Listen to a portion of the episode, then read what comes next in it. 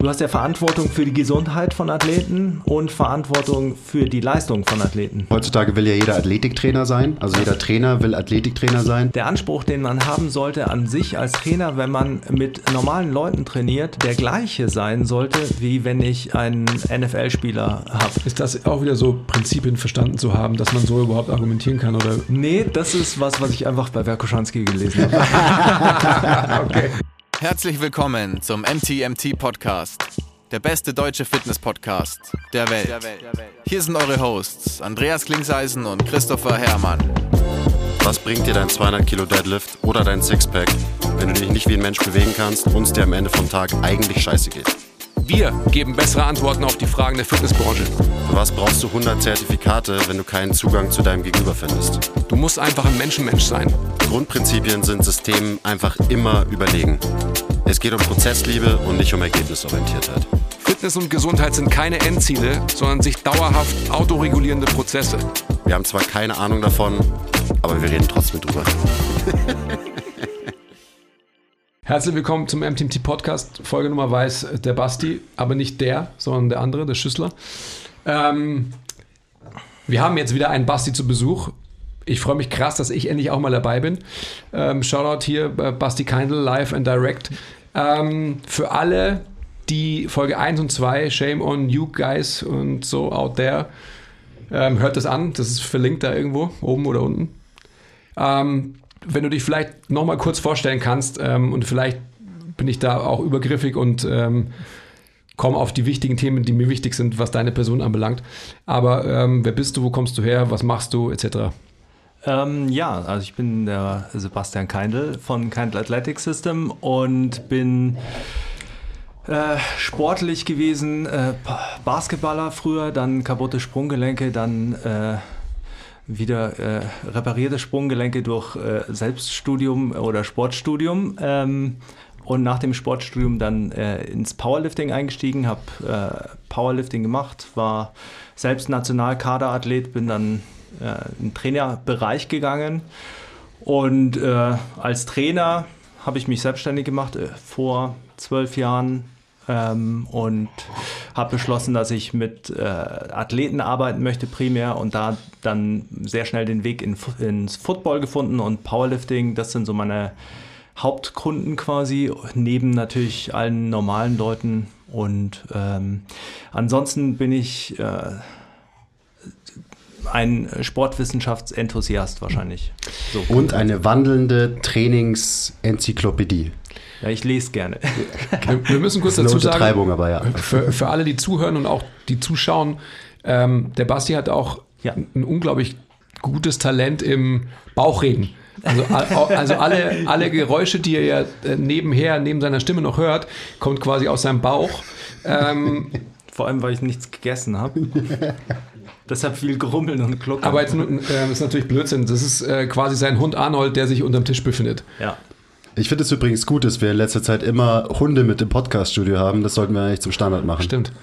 Letzte Auch Woche so, so ein Studiohund. Haribo, heute Arnold, vielleicht. Wer kommt als nächstes? Der ganze, der ganze Fame, der Hunde-Fame ist hier, geht ein und aus. Ihr könnt ja den äh, englischen Garten als äh, Stimmt. Äh, Potenzial nutzen. Mhm. Ähm, ja. Ganz kurz, Basti, für, für mich, weil du spielst deine, deine ähm, Achievements sportlicherseits für mich so ein bisschen runter. Vielleicht kannst du alle, die, die dich nicht aus dem Powerlifting kennen, ja. vielleicht mal so ähm, für alle, die dich heute zum ersten Mal mh, hm, hören, also ich weiß auch, dass du sehr humble und bescheiden bist, aber trotzdem kannst du mal deine äh, Leistungen in den drei großen Lifts des Powerliftings, des Dreikampfs mal nochmal schnell erörtern. Ja, ähm, also ich habe ja das äh, unpopuläre Equip Powerlifting gemacht, äh, tatsächlich, weil es damals, als ich angefangen habe, äh, noch gar keine Raw Powerlifting-Wettkämpfe gab in Deutschland mhm. ähm, und habe da gemacht. Also beste Einzellifts waren äh, Kniebeuge 345 Kilo, Bankdrücken 200, ich glaube im Wettkampf 247,5 oder 250 äh, und Kreuzheben einzeln war 325. Bestes Gesamttotal war 897,5.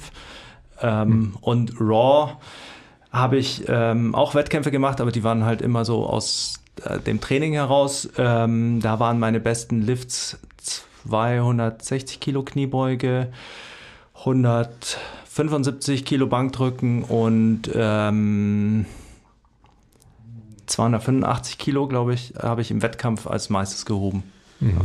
Der Mann ist also legit. Bei 105 Kilo Körpergewichtsklasse. Ja, verrückt. Also es ist, ähm, ich kann mich ja noch erinnern, als wir in Anführungsstrichen so, so eine kleine gemeinsame Reise gestartet Ja. haben, also anno dazu mal vor, weiß ich nicht, 17 Jahren oder so. Ja, ja, 2000. Wahrscheinlich sowas. oder sowas, Ja, ja. genau. Ähm, ja, verrückt. Also was sich da alles so entwickelt hat. Wenn man dich jetzt so anschaut, ähm, dann hast du ja, wie viel jetzt auf dem Rippen? 93. Okay, das heißt, Trainingsinhaltlichkeit oder generell so von deinem Volumen her, was hast du verändert in deinem Training? Ähm, äh, ziemlich viel. Also äh, ich habe mit Kraft-3-Kampf aufgehört. Ich äh, habe immer ein schlechtes Zeitgefühl. Ich glaube vor vier Jahren. Ähm, und habe angefangen zu laufen. Also ich habe aufgehört, weil ich ähm, ein, äh, ein bisschen eine ledierte Hüfte habe und äh, dann stand ich so vor der Entscheidung, das operieren zu lassen und dann kam Corona dazwischen. Und ähm, dann ging es äh, ohne Operation auch gut und ich habe dann angefangen zu laufen. Ähm, und äh, mir gedacht, jetzt gehe ich andere Ziele im Leben an als Kraft-3-Kampf, weil das war dann irgendwie auch schon einfach ausgelaufen. Und ähm, ja, und jetzt äh, laufe ich, äh, mache relativ viel Ausdauer und äh, versuche dabei nicht ganz katabol zu sein. Aber jetzt nur um das nochmal, weil das hast du ja beim letzten Podcast auch thematisiert, aber eben, ich finde es total spannend, so diese, ähm, die Übersetzung von wirklich unglaublicher ähm, Fokussiertheit auf Maximalkraftentwicklung jetzt hin zu, ich sag's mal, Entwicklung von allgemeinen Fähigkeiten. Ja. Ähm, wie sieht deine Trainingswoche aus? Nur um das kurz zu skizzieren und dann können wir vielleicht den Switch machen zu dir, weil um dich geht's ja eigentlich so. Wie immer so die Jungen, die kleinen Kinder, die wollen natürlich Wart schon die ganze Zeit.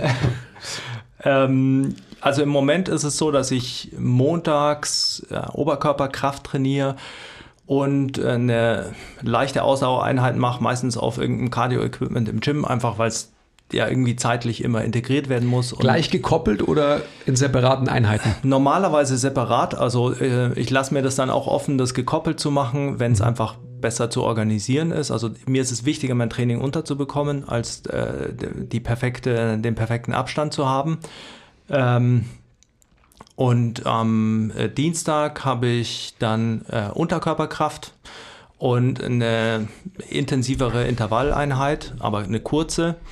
Ähm, einfach weil es quasi zusammenpasst. Und Ist die dann auch läuferisch oder ist die. Nee, die ist dann eigentlich immer auf einem äh, Ergometer, also entweder auf dem Concept 2 Bike Erg oder auf dem Eco Bike. Okay. Und ähm, also auch einfach, um den Impact ein bisschen äh, niedrig zu halten und auch primär, muss man auch sagen, zeitliche Convenience. Also wenn ich könnte, würde ich sechsmal die Woche laufen, weil es einfach mir gut tut, mental. Und heute, Mittwoch, ähm, habe ich äh, einen Lauf, einen entspannten Lauf und dann so ein, äh, Ist es dieser Halbmarathon bei dir wieder oder? nee, nee, im Moment bin ich äh, dekonditioniert vom Laufen. Also heute bin ich äh, entspannte sechs Kilometer gelaufen und dann äh, direkt in so einen kleinen Zirkel übergegangen. Ähm, auch nichts Großes, so 25 Minuten habe ich gebraucht. Also ich war dann schon K.O.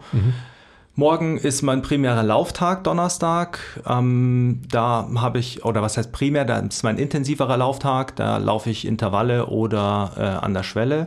Ähm, Freitag ist mein äh, schwerer Oberkörpertag. Also das ist quasi so ein, man könnte sagen, noch ein, ein Relikt aus der Powerlifting-Zeit. Da trainiere ich auch mit den Powerliftern äh, zusammen, äh, weil es Spaß macht und motiviert. Ähm, Und am Samstag äh, ist mein schwerer Unterkörpertag. Ähm, auch. Heavy Saturday. Genau, auch mit den Powerliftern einfach zusammen. Und am Sonntag ist mein äh, langer Lauftag quasi. Also da ist der Plan relativ offen. Ähm, das mache ich davon abhängig, äh, wie es mir geht und worauf ich Bock habe.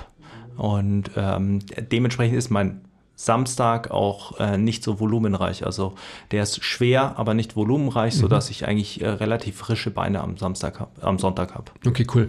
Ich habe noch eine Frage. Ist es okay, Quiz, oder Ist genehmigt. bist du schon so am Scharren? Ähm, wenn ich Ich ja muss mir jetzt, jetzt gerade erstmal Gedanken machen, warum ich so wenig trainiere, wenn ich mir das hier anhöre. Also gib mir ruhig noch eine Minute.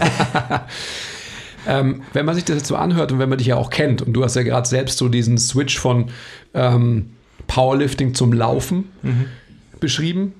Ähm, und ich weiß ja, wie, wie belesen du bist und wie eager du bist, eben zu wissen, wovon du sprichst und all, dass alles Hand und Fuß hat und so weiter.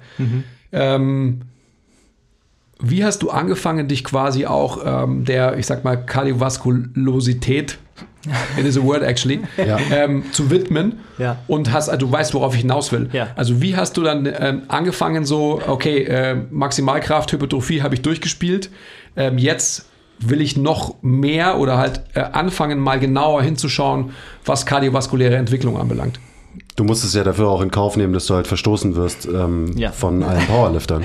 Das ist ja schon eine harte, ein harter Schritt. Ja, ich glaube, das habe ich äh, schon mal bei euch auch erzählt. Ähm, der, der Punkt war, äh, die Powerlifter haben immer gedacht, ah, der Keindl, der macht Athletiktraining mit allen und äh, alle anderen haben irgendwie gedacht, der Keindl macht nur Powerlifting. Und ähm, also ich hatte mich ja eigentlich schon immer mit Ausdauer auch auseinandergesetzt, weil ähm, also ich habe ja nicht nur Footballer trainiert, auch äh, teilweise auch Ausdauersportler. Und ähm, dementsprechend musste ich mich damit auseinandersetzen. Und es war ja auch dann immer schwierig. Ich bin eben schon so, dass ich es gerne alles ausprobieren möchte, was ich äh, mir theoretisch aneigne und dann auch anderen gebe. Ganz kurz, wenn ich da gleich reingrätsch. Ähm, abs, also verstehe mich nicht falsch. Definitiv. Also ähm, für alle, die jetzt zum Basti zum ersten Mal hören, und der Quiz hat es ja auch vorhin gesagt, also ähm, einen beflisseneren Menschen ähm, als dich, was einfach Informationsaufnahme und Verwertung anbelangt, kenne ich nicht. Und zwar jetzt nicht nur eben reduziert auf Maximalkraft und Hypertrophie, sondern auf alle Bereiche, die man halt eben braucht, um Athlet zu sein, whatever that means in the end. Worauf ich nur hinaus wollte, ist, Ja. gab es noch so, gab es dann so ein paar Go-To-Guys auch und vielleicht so Role Models, weil aus dem Powerlifting ist klar. Ich meine, du, du warst beim Louis, ähm, du hast im Endeffekt Dave Tate und diese ganze Zeit vom Equipten äh, Powerlifting und so weiter, da gab es halt Vorbilder und so weiter. Ja. Gab es oder gibt es das jetzt auch irgendwie so im Ausdauerbereich? Weil das ist so interessant irgendwie auch, finde ich. Ja, also ähm, was ich, also äh, mein äh, erstes Ausdauer äh, Idol, würde ich sagen. Also Idol könnte man nicht sagen, aber was ich motivierend fand, war, ich habe den äh, YouTube-Channel von Luis Orta entdeckt, venezuelanischer Marathonläufer. Habe ich nur entdeckt, weil das Thumbnail war so ein Foto von Kenia. Sah mega gut aus und ich dachte mir, ich will sehen, wie Kenia ausschaut. Und dann, also es war tatsächlich so die Intention. Dann habe ich es angeschaut und dann ist es so ein super sympathischer Kerl und äh, der hat am Ende von seinem Video dann so eine Message gehabt, irgendwie so, hey, äh, like and subscri äh, subscribe to support our mission und so, war einfach super humble. Und der hat es so rübergebracht, wie viel Spaß das macht und äh, hat mit den Kenianern äh, da trainiert. Und dann habe ich mir das angeschaut, die alle Videos von dem. Und fand das äh, mega gut. Und jetzt kommt der wahrscheinlich weirde Noise äh, ähm, Teil wenn die laufen, und die laufen ja fast alle mit äh, diesen Carbonfaserschuhen, dann hört sich das in der Gruppe immer so ein bisschen an, wie äh, wenn so Pferde traben. Und es war total angenehm. Und dann bin ich, wurde mir natürlich gleich YouTube-Algorithmus, wurde mir vorgeschlagen Sweat Elite. Und ähm, dann bei Sweat Elite hast du eigentlich nur Trainingsvideos von Ausdauersportlern. Äh, die ganzen Sessions meistens unkommentiert und ähm, wenn du dir das dann anschaust, dann äh, hörst du dieses Laufgeräusch noch mehr. Und dann habe ich mir die ganzen Videos angeschaut, teilweise einfach nur deshalb, weil ich es so angenehm fand. Und wenn du das siehst, also das ist halt dann immer sowas, ähm, du schaust dir an, wie die laufen. Und äh, jetzt ist ja so, ich beschäftige mich ja schon mit Biomechanik, aber dann schaust du sie an, wie sie laufen und dann schaust du dir an, okay, wie laufen die unterschiedlich ähm, bei den unterschiedlichen Physiognomien, weil der Luis Orta läuft, wenn du sagen würdest, total anterior gekippt und äh, Backside, also hohe Frequenz, also eigentlich jetzt nicht irgendwie so, wie du sagen würdest, ideal.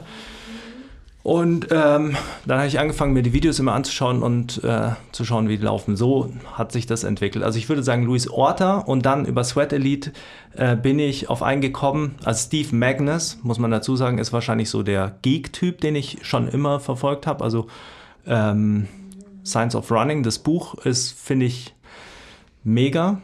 Ähm, und ähm, der hat schon mal einen Blogpost gehabt über Roberto Canova der italienische Erfolgsmarathon-Coach.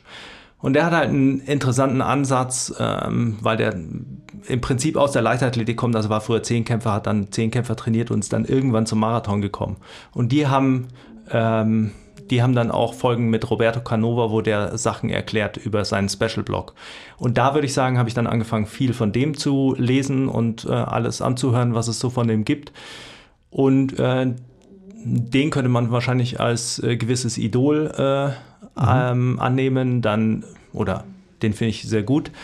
Dann, ähm, wie heißt er, der Mr. 8020, äh, von dem habe ich mir die ganzen Vorlesungen äh, angeschaut. Der hat auch so viele. Der mit dem polaren Training 8020 äh, um die Ecke kam oder das sehr vertreten hat, ist in Norwegen, aber ist ein Ami. Naja, das sind sie so, würde ich sagen, im Ausdauerbereich. Allein da kann man sich schon mal eine Notiz machen, weil also ich weiß, dass du genauso lernst, hauptsächlich einen Typ finden und sich dann einfach alles reinziehen von diesem Typen. Ja, alles. Weil er, wir werden ja wirklich jeden Tag nach irgendwelchen Quellen und so weiter gefragt. Und ich empfehle immer ungern irgendwelche Bücher, also mache ich da natürlich schon. Aber ich finde so diesen Approach, weil ich, ich folge dem nicht nur, aber auch viel. Man findet halt jemanden, auch den man gut findet, so wie du gesagt hast, so erstmal brauchst du eine Connection zu dem, weil der ist irgendwie humble, der weiß, von was er redet und so. Und dann hast du ja auch Bock drauf, dir alles von diesem Menschen reinzuziehen. Gar nicht so nur auf das Inhaltliche bezogen, sondern erstmal so, okay, mit dem kann ich connecten, weil dann kannst du natürlich auch gut von so einem Menschen lernen. Also ich Ja. glaube, es ist eine mega gute Art und Weise, ähm, sich fortzubilden. Ja, absolut. Also äh, bei mir ist es einfach auch so, ich bin halt dann äh, irgendwie neugierig und äh, das lässt mich dann auch nicht in Ruhe. Also ich bin dann da schon so ein kleiner Süchtling und ich will dann halt auch alles, da höre ich mir die ganze Zeit Podcasts von dem an. Und ich finde, dass es halt immer ganz gut ist, bei den Podcasts oder bei den Videos, du bekommst halt dann einen Eindruck davon, wie der tickt und wie die wie seine Genese ist als Trainer. Und das sagt ja dann immer viel darüber aus, wie der vielleicht da ankommt, wo er ankommt. Ähm, und dann äh, komme ich eigentlich bei jedem immer an den Punkt, wo ich mir denke, aber, also könnte man das nicht auch anders betrachten? Und dann schaue ich halt äh, eigentlich immer nach Gegenpunkten. Also gibt es Leute, die sagen, der Typ hat Unrecht. Steven Seiler heißt er, der 80-20-Typ. Und dann mh, kommst du halt gleich immer auf die äh, quasi Kritik an den Leuten. Und dann hast du, ist es ja so, als würdest du eine nicht direkt geführte Konvers äh, Diskussion um ein Thema verfolgen. Und das finde ich dann immer eigentlich das, was so das Ganze abrundet. Geil. Das, ist, das geht vielleicht auch ähm, in die Richtung, also wir sprechen mal von der Leuchtturm-Analogie, dass quasi halt der Leuchtturm den Weg ausleuchtet in eine Richtung und äh, du weißt halt erst, was am Ende des Weges ist, wenn du halt wirklich bis zum Ende gegangen bist. Also wenn du halt nicht alle Videos, jedes Der Podcast... Schatz ist nämlich ganz oben im Leuchtturm. da musst du halt hin. Ja, also wenn, wenn, wenn du den nicht äh, zu Ende gegangen bist, dann kannst du auch niemals eben genau diese Rückschlüsse ziehen, die du jetzt gerade irgendwie auch äh, illustriert hast, logischerweise. Also ich finde auch, das geht vielleicht so ein bisschen in, äh, in die Richtung des Haut in die Kerbe, die du vorhin angebracht hast, äh, wie Leute heutzutage lernen und wie die Attention Span von Leuten ist. Ähm, vielleicht können wir da noch kurz ähm, drüber sprechen, weil es sehr interessant und ja auch sehr ähm, Zeit, wie sagt man da? Gemäß. Danke. Ähm, und dann kommen wir auf dein Thema, okay? Ja, ich habe gerade in dem Thema jetzt sowieso auch noch eine Nachfrage. Also vielleicht kommen wir nie auf das eigentliche Thema, aber ist auch okay. Ähm, du hast ja auch gerade einen Kurs gehalten oder bist noch dabei. Äh, Ist schon fertig. Genau. Und ähm, vielleicht, also ich weiß nicht, wie weit du dich da exponieren kannst oder willst, aber vielleicht kannst du dich da, ähm, können wir kurz darüber sprechen, was, was dir da aufgefallen ist, was du da festgestellt hast. Ja. Weil ich finde gerade so, ähm, es geht ja auch darum, dass wir eben halt bessere Antworten auf die Fragen unserer Branche liefern wollen. Ja. Und ähm, was hast du da gesehen? Was ist dein Eindruck eben? Attention Span, Bereitschaft, sich reinzuknien, sag ich jetzt einfach mal, etc. Ja. Also man muss das immer so ein bisschen vielleicht äh, vorab kommentieren damit, dass ich tatsächlich in einer krassen Bubble lebe. Also weil ich einfach, das fällt mir dann bei sowas extrem auf. Ich bin äh, Ist es dieser Rentner-Lifestyle? das ist dieser Rentner-Lifestyle. Also mein, ich bin in, im Gym, ich trainiere, ich habe äh, meine Athleten, ich habe äh, meine Online-Trainees und ich habe Kontakt mit den Trainern, äh, mit denen ich irgendwie äh, in solchen äh, Trainingsplanungskursen oder sowas zusammenarbeite. Und äh, dann bin ich zu Hause.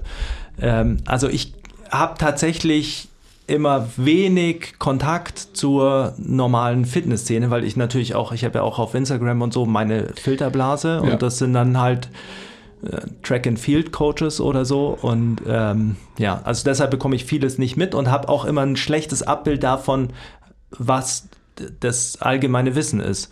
Und jetzt war die am häufigsten an mich herangetragene Frage von allen, halt doch mal einen Kurs darüber, wie du Trainingspläne schreibst, also wie man Trainingspläne schreibt, weil das, was die meisten immer äh, verwundert hat, ist, dass ich ähm, einen Plan schreiben kann für einen Footballer oder für einen Powerlifter oder einen Reha-Plan oder einen, jetzt jemand, der Fahrrad fährt oder sowas. Ähm, und dann habe ich immer versucht zu erklären, dass ja alles Training ist und im Prinzip den Grundprinzipien folgt. Und dann haben sie eben gesagt, mach einen Trainingsplanungskurs. Und dann wollte ich erst einen, dachte ich so, okay, kann man eigentlich äh, super einfach machen. Wie schreibt man einen Trainingsplan? Praktisch, also gar nicht die Prinzipien oder die fundamentalen Sachen. Und dann kommt halt raus, dass man, oder dann überlegt man drüber und dann fällt auf, was man natürlich irgendwie als Grundannahmen hat, als Grundprinzipien, auf denen man diese Entscheidungen trifft und sowas. Und dass man die Entscheidungsfindung nicht verstehen kann, warum ich jetzt da dreimal zwölf hinschreibe, wenn diese Prinzipien fehlen. Oder dass es einfach, also dass es, dass es dann auch nichts zu erzählen gibt eigentlich. Und, ähm, und dass das dann auch nicht die, diese komplexen Probleme, die jeder ja irgendwie dann kennt beim Trainingspläne schreiben, wie verbinde ich jetzt das, dass ich 60 Minuten oder 90 Minuten in einer Einheit habe und ich muss irgendwie Beweglichkeit machen oder spezifisch oder unspezifisch. Ähm, und dafür braucht man diese Grundprinzipien. Und diese Grundprinzipien waren der erste Teil äh, des Kurses. Und es waren dann schon so, es kamen dann auch so Anfragen, ja, werden dann da auch äh, Sätze und Wiederholungen erklärt oder äh, erklärst du auch, wie, wie man Intervalle schreibt und sowas. Und das ist, ähm, das habe ich schon gemacht und ich habe auch versucht, sehr konkret dann zu werden in den letzten zwei Blöcken quasi von vieren.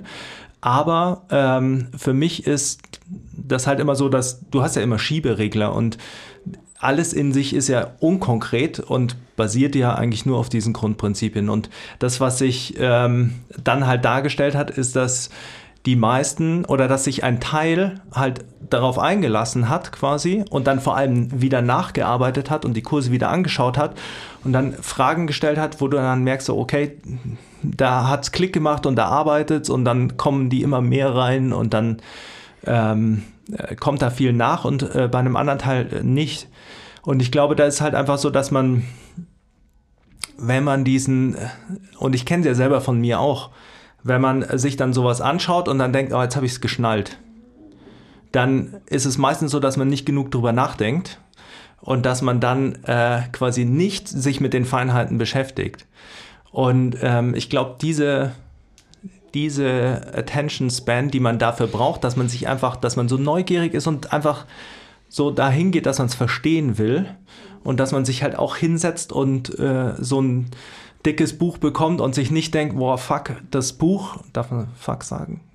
Alles darfst du sagen. ähm, das Buch ist so dick, da muss ich jetzt einen Monat lesen, sondern sich halt denkt, und das war bei mir einfach ein, denke ich, ein zufälliges Erlebnis, das ich in der Uni hatte, dass man sich denkt, okay, da ist ein Buch von einem Typen, der hat 30 Jahre lang mhm. äh, Wissenschaft betrieben und Leute trainiert und der, der schreibt alles auf. Und ich, wenn ich dieses Buch lese, dann äh, spare ich mir im Prinzip jetzt nicht die Erfahrung von 30 Jahren, aber einen Großteil. Mhm. Und es ist so komprimiert und ich muss es nur gut aufnehmen. Und ich glaube, das ist eben so diese Diskrepanz, die im Moment halt oft da ist, dass man oft wahrscheinlich auch den Druck hat als Trainer, schnell irgendwie gefühlt viel zu wissen, wissen zu müssen und schnell viele Ergebnisse zu liefern und nicht mehr diese Reise als Trainer zu machen, die man auch im Buch lesen macht. Mhm. So würde ich sagen.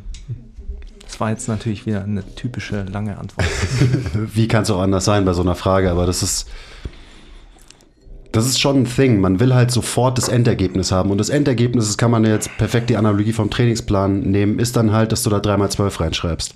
Und für dich ist es so, du verstehst halt Grundprinzipien in so einer Tiefe, dass es dann völlig klar ist, dass du da 3x12 hinschreibst. Ja. Und dann ist es ja manchmal auch gar nicht so leicht, das wirklich zu erklären, weil das ist eben schon so in Fleisch und Blut übergegangen, dass man dann halt sagt, so, natürlich macht er da in der Übung 3x12 an dem Tag. So Ja. klar. Und dann fragt jemand, warum? Und dann muss man erstmal quasi reverse engineeren, was da alles eigentlich dahinter steckt. Und das ist halt der eigentliche Prozess und auf den haben, glaube ich, immer weniger Leute Bock. So dieses tiefe Verständnis von Grundprinzipien. Und wie du gesagt hast, so, wenn du das hast, dann kannst du natürlich einen Plan für jeden schreiben. Für jeden Menschen und für jeden Kontext. Ja. Weil Grundprinzipien sind global gültig für jeden Menschen und jeden Kontext. Ja. Das ist ja das Tolle an diesen Grundprinzipien. Ja. Und also wir haben halt vorhin einen Mentorship-Call gehabt und genau darüber habe ich, glaube ich, zehn Minuten gerantet. Ähm, einfach immer nur Grundprinzipien, Grundprinzipien. Und warum? Weil es einen flexibel hält, ähm, weil wenn man die in der Tiefe versteht, eben genau das dir ermöglicht wird. Dann hast du irgendwann, und das dauert eben, das passiert nicht von einem Buch lesen, aber irgendwann machst du halt Sachen intuitiv richtig, weil du ein tiefes Verständnis hast. Und dann musst du nicht Methoden auswendig lernen, sondern die ergeben sich irgendwie von selbst. Ja. Und ich glaube, das hat auch so ein bisschen mit dieser Instant Gratification versus Delayed Gratification Thematik zu tun, was ja auch halt irgendwie so ein Thing ist. Ich Ja. will es jetzt haben. Ja. Ich will jetzt die richtige Antwort. Sag mir, wie viele Sätze und Wiederholungen. Ja, ich Statt so, hm, warum überhaupt Sätze und Wiederholungen? Ja. So wie Ja. ganz an den Anfang zurück. Ja. Aber ist es nicht, ist es nicht auch unsere Aufgabe, äh, die, die Menschen, mit denen man da arbeitet, also die Gruppe der Menschen, mit denen du gearbeitet hast, ähm, das Wissen, was sie sich aneignen wollen, beziehungsweise den Wissensstand, den sie halt haben, den sie schon erfasst haben, auch ähm, in Perspektive zu rücken mit der Anforderung, mit der sie konfrontiert sind. Also sprich, du brauchst natürlich in der Ausarbeitung der Trainingspläne mit ähm, ähm, Vorbereitung auf NFL Combine zum Beispiel, brauchst du natürlich ein viel tieferes Wissen, weil es viel spezifischer ist als jemand in Anführungsstrichen, der nur ähm, jemanden im Gym besser macht. Also so wisst ihr, was ich meine, worauf ich hinaus will. Also so ähm, erstmal Ja. zu fragen, es gibt, glaube ich, so viele, gerade in deinem Kontext, die halt natürlich auch dein Niveau erreichen wollten. Aber vielleicht in ihrem Kontext, weiß ich nicht, ich sage es jetzt einfach nur mal so als Arbeitshypothese, Ja. ähm, überhaupt gar nicht diese, ähm, ich sag mal, differenzierte Anforderungen haben, wie du sie hast. Ja. Ähm, ich würde sagen, es ist eine Synthese aus dem, was ihr beide gerade gesagt habt. Also auf der einen Seite ist es so, dass ähm, es eine wahnsinnige Diskrepanz ist zwischen dem, was man auch teilweise in der Literatur liest, die sich um eben die äh, Peaks der äh, Performance äh, handelt und wie man die rauskitzelt und dem, was quasi der Großteil des Trainings ist. Also weil äh, und das ist auch das, was ich allen immer in diesen Trainingsplanungskursen erkläre, ist, äh, wenn jetzt ein NFL-Spieler zu dir kommt, dann ist er halt ein Elite-Athlet auf, äh, auf dem Feld. Ähm, aber wenn der bei dir im Kraftraum steht und du siehst den sich bewegen, dann wirst du mit dem nicht äh, äh, High-Level-Performance-Übungen machen, ähm, weil der sich vielleicht einfach nicht so bewegt außerhalb seines Kontextes, dass du das überhaupt machen kannst. Und dann trainierst du mit dem sehr sehr nah an dem, was ich jetzt mit jemandem mache, der einfach zu mir kommt, um als Everyday-Athlet irgendwie gesund und besser zu werden. Das ist gleich. Also das ist kein großer Unterschied, weil die Grundlage immer Gesundheit ist, gute Bewegung und äh, eine breite koordinative Basis. Also so, das ist zumindest mein, meine Meinung, weil, und das ist ja auch nicht so, also da bin ich ja auch angekommen, weil wenn du das missachtest, dann äh, dann merkst du halt, dass sich daraus immer mehr Probleme ergeben und die Leute halt dann immer mehr Probleme aufbauen und dann die Probleme wieder behoben werden müssen. Und das ist ja genau das, was du auch im Leistungssport dann bemerkst. Also von daher würde ich sagen, dass das, was man als äh, performanceorientierter Coach braucht, auch das ist, was die Leute brauchen. Ähm, und ich glaube auch, dass äh, der, also ich würde äh, tatsächlich auch sagen, dass der Anspruch, den man haben sollte an sich als Trainer, wenn man mit normalen Leuten trainiert, äh, der gleiche sein sollte, wie wenn ich einen äh, NFL-Spieler habe. Weil beide kommen zu mir und vertrauen mir ihre Gesundheit an und äh, suchen bei mir die Expertise. Und ähm, wenn ich das aus Leidenschaft mache, dann kann ich ja irgendwie nur damit gut schlafen, äh, wenn ich äh, das Gefühl habe, ich mache das Beste. Und um das Beste für diesen Menschen zu tun, sollte ich dann ja wiederum äh, möglichst äh, tief mich damit auseinandersetzen. Aber ich glaube, also das war so ein bisschen das, was ich für mich aus dem Kurs gelernt habe, ist, dass ich ähm, ich äh, das vielleicht anders kommunizieren muss. Also, äh, dass, dass ich das zu sehr aus meiner, meiner Position angegangen bin und wie es für mich ein, ein logischer Aufbau ist und ich dadurch gelernt habe, wie ich es vielleicht anders verpacken kann, dass es zugänglicher ist. Also, dass ich das gleiche Ziel erreiche, aber dass es für die Leute von der, vom Aufbau des Kurses einfach zugänglicher ist. Und das ist, glaube ich, vielleicht das, was du meinst mit die Leute da abholen, wo es für sie relevant ist. Ist auch so ein bisschen das Shit-Sandwich machen, oder? Also, dass man ihnen halt so ein bisschen das gibt, was sie eigentlich wollen und ihnen dann aber doch das unterjubelt, was sie halt brauchen. Und wo Ja. du halt weißt, dass sie es brauchen. Eben. Ja, du kommst ja In dem nicht. Fall das also, Verständnis, das Tiefe. ja, da kommst du halt nicht drum rum. Ja. Wie viele gibt es denn, die zu dir kommen und gerade ähm, eben lernen wollen und halt denken, ähm, vom Basti lerne ich quasi halt mit der Elite of the Elite zu arbeiten, äh, die aber letztendlich halt so ähm, quasi, also sie wollen sich nur in der Spitze bewegen, aber haben kein Fundament. Weil heutzutage, sorry, dass ich da gleich reingehe, aber Ja. heutzutage will ja jeder Athletiktrainer sein. Also Ja. jeder Trainer will Athletiktrainer sein und immer so, ja, ich will unbedingt mit Leistungssportlern, mit Spitzensportlern arbeiten und so. Da haben wir auch schon viele Leute hier im Mentorship gehabt und so weiter. Und ich bin da immer so, ich weiß nicht, ob du das wirklich willst. Ja. Ja, also Ja, ja, und so, ich meine, was, also, du, was du gerade gesagt hast, und äh, wie, wie muss, warum muss man es überhaupt unterscheiden so? Aber eben, es, ja. ja. aber also ich verstehe es ja auch, ich wollte es auch. Also für mich, das ist ja auch sexy as fuck, so als Ziel und ja, weil man halt einfach denkt, da ist irgendwie die Herausforderung, die geistige und da ist, da kann man irgendwie die coolen Sachen machen und sowas und da ist irgendwie diese Reibung vielleicht auch da, dieses, diese Drucksituation, also dieses, du musst performen und ähm, ich glaube, das ist schon so ein Appeal und man hat, halt- man hat halt mit Sportarten zu tun. Und ich glaube, das ist so der Anreiz.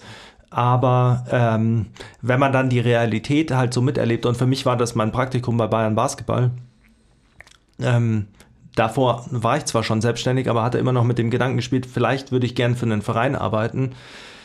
Und äh, wenn du das dann mitbekommst, dann siehst du wieder, okay, dann kannst du das nicht machen, was optimal wäre, weil der Coach vielleicht was anderes meint oder weil die Spieler das nicht mitmachen oder also, äh, du siehst, wie vielschichtig äh, der Prozess ist und dass eben äh, Organisation ist, Menschen und Training.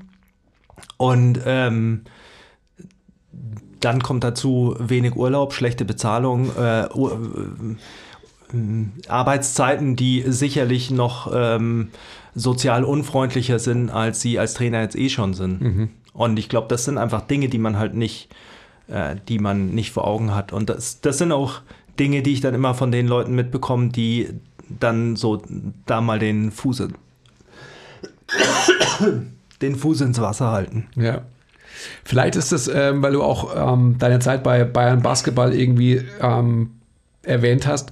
Vielleicht ist es jetzt ein guter Segway endlich für dein Thema, ähm, dass wir mal darüber sprechen, weil wir könnten noch viel, glaube ich, so grundphilosophisch sprechen über dieses Thema, weil es ja auch total interessant ist und gerade auch aus deiner Perspektive für alle, die zuhören, auch so eye-opening sein kann, definitiv. Aber der liebe kleine Chrissy hat ja eine Frage mitgebracht, die eigentlich so die Thematik äh, der heutigen Folge darstellt. Shoot. Ja, eigentlich schon, aber jetzt bin ich natürlich auch so, so sollten wir nicht da bleiben, wo wir jetzt gerade äh, hingedriftet sind, so ein bisschen. Also ich weiß ja so ein bisschen, äh, was die Frage ist und ich glaube, äh, dass wir da gar nicht ganz loskommen. Ich glaube auch nicht. Also gerade so jetzt dieses Thema, wo du gerade gesagt hast, äh, am Ende trainierst du irgendwie deine Footballathleten eher wie wir so unsere Kunden wahrscheinlich. Also gerade so was die Ziele angeht, eine breite kognitive Basis, die sollen sich gut bewegen und so weiter. Ähm, also das wird bestimmt mitschwingen, auch wenn wir jetzt das eigentliche Thema besprechen von heute. Also ist ja immer so, ich spiele wieder Basketball, ich mache mein eigenes Training, also mein eigenes Krafttraining. Du hast mir meinen Conditioning-Plan geschrieben. Danke übrigens nochmal dafür, für die Offseason. Ähm, ich habe ihn eigentlich ganz gut durchgezogen, wenn ich hier war und gesund war. Ähm, und jetzt hat die Saison angefangen. Und eben, ich lade einen Keindl halt immer an, ein, wenn ich Fragen habe zu meinem Training. So, das, deswegen bist du hier. das heißt, eigentlich sollte es heute um so diesen Unterschied von äh, Off-Season, Preseason-Training zu In-Season-Training gehen. Und auch da, ähm, weil es ist immer ein bisschen schwierig, über die Themen zu reden, wenn man keinen Kontext hat. Ja. Und deswegen würde ich den Kontext mal wirklich so auf einen Menschen wie mich beziehen, also halt ein Hobbyathlet. Ich trainiere ein bis zweimal die Woche und habe am Wochenende ein Spiel. Ja.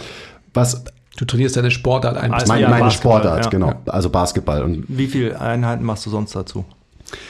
Ähm, das ist jetzt eine gute Frage. Wahrscheinlich werde ich also zwei auf jeden Fall machen und äh, hoffentlich eine dritte. Mm, Der wichtige Punkt ist mir nur, weil ja, jeder will Athletiktrainer sein und mit den besten Athleten arbeiten und jeder denkt, er ist ein Leistungssportler. Habe ich immer so das Gefühl. So wenn es ums eigene Training geht. Da werden Fragen gestellt, ähm, wo ich mir denke so, wieso stellst du mir die Frage, wenn du in der Kreisklasse Fußball spielst? So, also es macht, es macht keinen Sinn, wenn ich dann so Fragen kriege, so, uh, ja, kann ich während der Saison Muskeln aufbauen, gab es zum Beispiel letzte Woche. Und das ist so, ja, wenn du ein NBA-Spieler bist und mindestens jeden zweiten Tag ein Spiel hast, dann solltest du da vielleicht nicht so einen Fokus drauf legen. Das wenn ist aber wichtig, dass du das dazu sagst, weil äh, es geht nicht um die Qualität der Ausübung der, der Sportart, sondern einfach um das Volumen der Belastung. Das ist, Absolut. glaube ich, ein ganz wichtiger Punkt, den man dazu einfach nochmal hochbringen muss. Ja. Genau, genau darum geht's. Ja. Und dann bin ich so, ja, natürlich kannst du Muskeln während der Saison aufbauen, wenn du hobbymäßig so ein bisschen kicken gehst. So, aber eben die Leute denken dann so, uh, aber Interference-Effekt und kann Ja. ich überhaupt Kraft und Cardio trainieren und so weiter. Und ich bin so, Dude, wenn du jeden Tag zwei Einheiten hast, dann musst du dir diese Gedanken vielleicht machen. Ja. Ähm, aber ja, das ist so dieses Ding, dass irgendwie alle denken, sie sind äh, die 1% von den 1%. Deswegen reden wir mal über Hobbysportler, weil Ja. ich glaube, da gibt es deutlich mehr von in der echten Welt ähm, als eben von irgendwelchen Top-Athleten. Ähm, okay, lang geredet. Jess, ist das auch mal eine Frage, oder? Ich glaube, ich stelle jetzt eine Frage. Okay. Ja. Generell, wie fangen wir an? Hm, Wie würdest du die Umfänge vom Training generell verändern? Alleine jetzt von Conditioning, also Verhältnis Conditioning, Krafttraining, von der Preseason zur In-Season. Macht es überhaupt Sinn, Conditioning zu machen in der Saison für jemanden wie mich? Oder sagst du so, ach, du machst, du läufst dreimal die Woche übers Feld, das passt schon, äh, investier die restliche Zeit lieber in Krafttraining? Ich fange natürlich jetzt wieder so grundlegend an. Ja, bitte. Ähm, ich glaube, das Wichtige ist einfach der einzige Unterschied zwischen äh, In-Season und Off-Season ist, In-Season hast du ähm, einen Kernpunkt, eher einen Eckpunkt in deiner Woche und das ist das Spiel, für den du erholt sein musst. Und darum baust du alles. Also äh, im Prinzip schaust du, wie kannst du dich erholen bis dahin. Und in Relation dazu versuchst du natürlich deine Leistung so gut wie möglich weiterzuentwickeln. Und deshalb kommt natürlich das, was du angesprochen hast, der Umfang vom Training dann mit rein. Wenn du ein NBA-Spieler bist und du hast äh, jeden zweiten Tag irgendwie Spiel oder drei, vier Spiele die Woche, äh, dann hast du einfach zu wenig Pausen, um noch irgendwie äh, groß was zu entwickeln. Das bedeutet aber auch, dass ja jedes Spiel eine intensive Trainingseinheit ist. Also die hat ja auch einen Stimulus. Und äh, das ist dann eben, also deshalb ist es mit den Umfängen immer abhängig davon, weil das ist natürlich die Frage, wie viel spielst du? Äh, Wie intensiv ist es? Also weißt du, wenn du jetzt irgendwie äh, Bumperliga äh, Center spielst und bist halt groß und äh, schwer und dann äh, ist vielleicht die Belastung nicht so groß, weil dein Post-Game ist äh, irgendwie stark und äh, du reboundest und machst einen Babyhook. Sage ich jetzt mal so. Aber ähm, also und wenn du Alles, halt, was er gerne könnte, so by the way. Das ist so eine Frechheit. ähm, und auf der anderen Seite kann es natürlich irgendwie sein, du bist einfach jemand, der halt äh, da voll aufgeht, spielst Flügel und hustlest viel und äh, spielst 40 Minuten und gibst immer irgendwie Vollgas. Davon ist natürlich das abhängig. Und in Abhängigkeit davon muss man beim Hobbysportler natürlich noch mit einberechnen, wie viel Training kannst du in deinem Alltag unterbringen, ohne dass es irgendwie äh, eben, dass du übermotiviert reingehst und dir denkst, oh, ich vier Krafteinheiten, zweimal gehe ich noch laufen und dann äh, habe ich noch meine zwei Basketballeinheiten, das kriege ich unter, ich will die Saison alles abreißen. Und dann kommst du in diesen Stress rein, dass du die Sessions nicht schaffst. Also deshalb würde ich dann eher in der Planung davon ausgehen, wie viele Sessions schaffst du safe, quasi und dann Zwei? ja und dann mit zwei planen und dann lieber eben was oben draufsetzen und deshalb fange ich mit diesen Grunddingen an, weil das beeinflusst ja schon, wie viel äh, Volumen du machen kannst in Relation zu deiner Offseason. Weil wenn du dann auf zwei Sessions runtergehst, dann kannst du nicht, und das ist eben der nächste Punkt, den dann viele probieren, in diese zwei Sessions alles reinpacken, was du sonst in vier gemacht hättest. Das geht nicht. Und das ist das, was man akzeptieren muss. Und wenn man damit arbeitet, dann äh, kann man in der äh, Season eigentlich gute Fortschritte machen. Und der, der nächste Punkt, der dann auch noch natürlich enorm entscheidend dafür ist, was man tatsächlich macht und äh, wie die Fortschritte sind, die man macht, ist, wie war die Off-Season, wie gut und kontinuierlich hast du da gearbeitet, weil je besser du da gearbeitet hast und je kontinuierlicher, desto eher bist du diesen Stimulus gewohnt und desto ähm, besser kannst du dich davon regenerieren. Also nehmen wir mal das Beispiel Übungen. Wenn du jetzt äh, Lunges, äh, Reverse Lunges und Walking Lunges in deinem Training in der Offseason immer hattest, dann kannst du die In-Season gut machen, ohne davon Muskelkater zu bekommen. Wenn du äh, In-Season die Übungen switcht, bekommst du Muskelkater. Keine gute Idee. Das hat Dan Baker mal gut erklärt, dass er gesagt hat, In-Season machst du alles, was du Off-Season gemacht hast, damit du keinen Muskelkater bekommst. Und das sind so die, wenn man diese Wieso hast du mir Dinge, das nicht vor zwei Wochen gesagt eigentlich? wenn man diese Dinge so alle durchgeht, dann sind schon so viele Entscheidungen getroffen in der Trainingsplanung, dass äh, du dann eigentlich nur noch die ganzen Details regelst, ähm, wie du es verteilst, organisatorisch. Und das ist dann im Prinzip die, der Periodisierungsteil. Wie strukturierst du die Woche, dass du die Regenerationszyklen der Einheiten so legst, dass die stimmen und wie sind dementsprechend auch die Belastungen in den Einheiten, weil die Belastung, also die, die Breite, also der Umfang der Belastung und die Intensität der Belastung bedingen ja quasi, wie lange die Regenerationszeiten der unterschiedlichen Systeme sind. Und dann ist es eigentlich das nur so ein Puzzlespiel. Also Reverse engineert von Genau, ja. auch so eben die Logistik ist so wichtig, wie du gesagt hast. Ja. Und auch so ein wichtiger Punkt ist wieder so das ich bin kein Leistungssportler. Natürlich kann ich Gains machen, auch während der Saison. Logischerweise will ich auch. Ja. Ähm, wenn du einen NBA-Spieler hast, dann ist es natürlich so, dass du sagst, okay, wir versuchen einfach deine Leistungsfähigkeit zu erhalten und schauen, dass du variabel bleibst und dir nicht wehtust. Ja. So, das ist, das ist Ziel Nummer eins für diese Population. Und für so eine Hobbysportler-Population ist das Ziel dann halt so, ja klar, klar will ich besser werden während der Saison. Ja, klar. So, und das bedeutet, beinhaltet ja auch, dass ich mir das erhalte, was ich mir in der Offseason und Preseason aufgebaut habe, logischerweise. Ähm, aber warum nicht weitermachen? Ja. Und alleine das ist schon, glaube ich, für viele wichtig, weil man dann so denkt, so, oh ja, nee, jetzt bin ich in Season, jetzt kann ich ja mich nicht mehr pushen und so Ja. weiter. Ähm, ja, kommt drauf an. Aber kann man definitiv. Und so habe ich auch letzte Saison die ganze Zeit trainiert. Also Ja. sonst würde es mir auch einfach keinen Spaß machen, wenn ich nicht progressiv trainieren könnte Das im, ist ja im auch, Kraftraum. Das ist auch äh, das ist der Punkt. Also ich versuche es immer so äh, in der Kommunikation mit den Athleten äh, so zu halten, dass ich ihnen erkläre, okay, das Ziel ist nicht, dass wir in der Season Fortschritte machen. Das ist nicht die oberste Prämisse, sondern die oberste Prämisse ist, gesund zu bleiben und quasi zu schauen, dass du konstant deine Performance auf dem Feld bringst. Aber innerhalb dessen versuchen wir natürlich Gas zu geben. Und ähm, das ist halt so ein, das ist schon auch so ein Switch, den man braucht, weil genau das, was du beschreibst, äh, ist die eine Seite, dass man halt, äh, und das ist meistens die Seite so zu Beginn der Season, äh, die Seite, dass man sich denkt, boah, ich will ballern, weil wenn ich im Training nicht Gas geben kann, dann ist es einfach langweilig. Also es ist halt einfach so sind wir ja alle.